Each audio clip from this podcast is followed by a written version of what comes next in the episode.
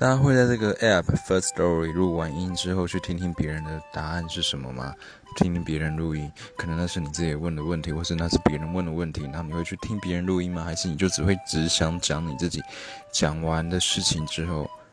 就不看其他人的，我觉得大部分人都是这个倾向，就是只会录完自己想讲的事情之后就不会再看了。所以我在这边想要提供给一个，呃，做这个 app 的制作方一个建议，可能可以再设计一个比较容易让人去阅读，呃，阅读阅听其他人，呃呃录音的机会。那个界面的 UI 可能可以重新设计，因为有的时候我不知道要怎么点，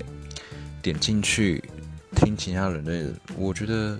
我觉得那个界面不是非常的简单，